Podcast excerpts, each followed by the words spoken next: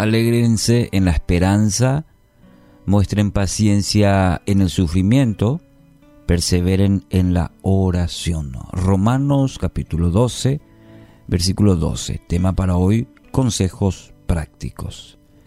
En este capítulo de Romanos capítulo 12 encontramos recomendaciones prácticas que da el apóstol Pablo. Y aquí en el versículo 12 veamos tres acciones muy importantes que debe aplicar, que debe vivir el cristiano.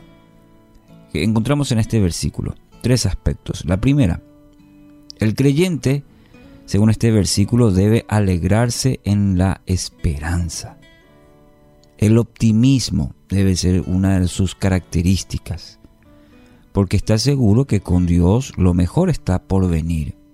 No es e-, ese optimismo disfrazado, no es ese optimismo que depende de una circunstancia, no, es una constante en la vida del creyente porque vive confiado en los planes de Dios, como dice su palabra, que siempre serán para su bien. Todas las cosas ayudan a bien, dice el texto, ¿verdad? la palabra, a los que aman al Señor. Lo mejor está por venir. Entonces, está confiado en que los propósitos o los planes de Dios son para su bien. Dice una frase, no hay situaciones desesperadas en la vida. Lo que hay son personas que han perdido la esperanza. Y nos consta esto. ¿Cuánta gente hoy vive sin, una esperanza, sin la esperanza?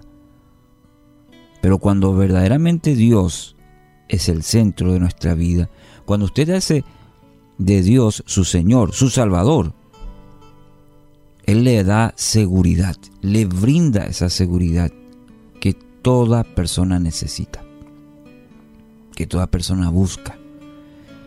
Entonces, querido oyente, este también es un llamado para usted. Si está buscando esperanza, si está buscando seguridad, hay, hay personas que dicen, no sé, me falta esa esperanza, eh, esa confianza. Te falta Cristo. Segundo aspecto, mostrar paciencia en el sufrimiento. Oh. Las pruebas determinan nuestra verdadera fe. ¿Me escuchó? ¿Entiende este principio? Las pruebas determinan nuestra verdadera fe. Si es una de palabras simplemente, es decir, una fe así de, de, labios, o es una que se arraiga en el poder y la soberanía de Dios, quien nos sostiene en toda situación. Santiago 1, capítulo 3, mejor dicho, versículos 3 y 4. Pues ya saben que la prueba de, su fe produce constancia y la constancia debe llevar, debe llevar a feliz término la obra para que sean perfectos e íntegros sin que les falte nada. sin que les falte nada. Sí, hay, hay como un proceso en la vida. Y empieza con la fe, y esta produce constancia. Y la constancia tiene que, tiene que cerrar el círculo, por decirlo de alguna manera, para que seamos perfectos. Y en tercer lugar, según este texto, este breve versículo, pero contundente a la vez, perseverar en la oración. Si no perseveramos en la oración, de ninguna manera vamos a poder ni alegrarnos en la, en la esperanza, ni ser pacientes en el sufrimiento. Claro, es nuestro fundamento de vida. La oración, ese es, eso es, el fundamento de la cual vamos a poder sostener todo lo demás.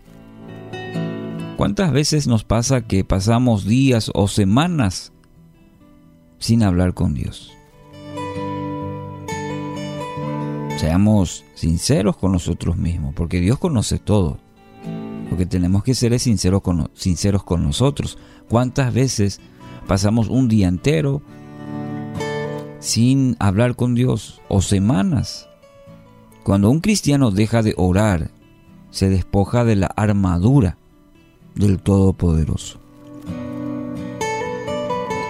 Y nos volvemos presa fácil. Su vida empieza a, desmoronarse cuando se desmorona su vida de oración. Y espero que esta palabra llegue a su corazón y le, le, prenda la luz de alerta. Si su vida de oración hoy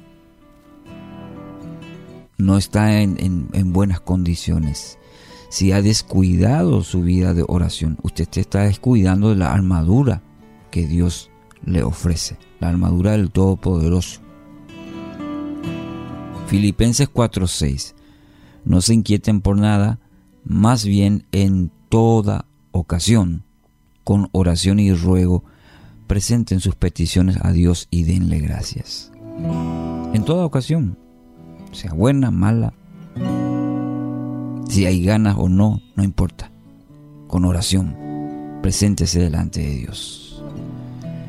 Bueno, así que tres elementos sencillos, ¿verdad? Que el apóstol Pablo nos recuerda, nos exhorta, nos anima.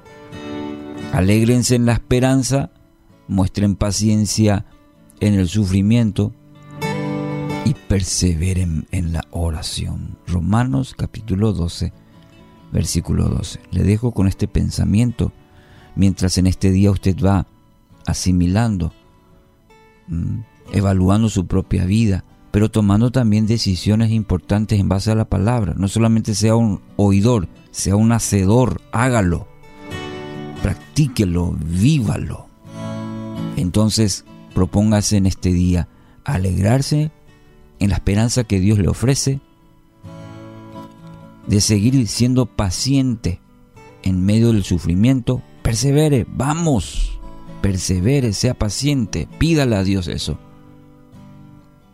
y sobre todo fundamente todo lo anterior en una vida de oración.